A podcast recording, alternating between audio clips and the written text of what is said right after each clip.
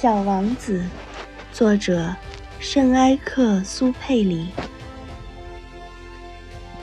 国王又说：“嗯，嗯，我想，在我的星球上有一只老耗子，夜里我听见它的声音。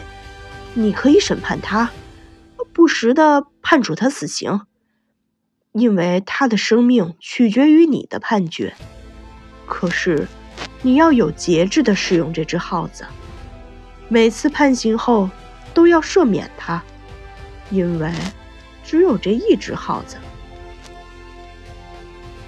可是我不愿判死刑，我想我还是应该走。小王子回答道：“不行。”国王说。但是小王子。准备完毕之后，不想使老君主难过，说道：“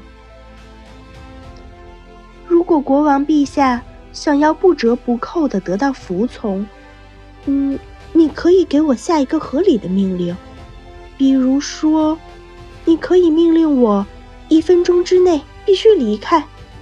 我认为这个条件是成熟的。”国王什么也没有回答。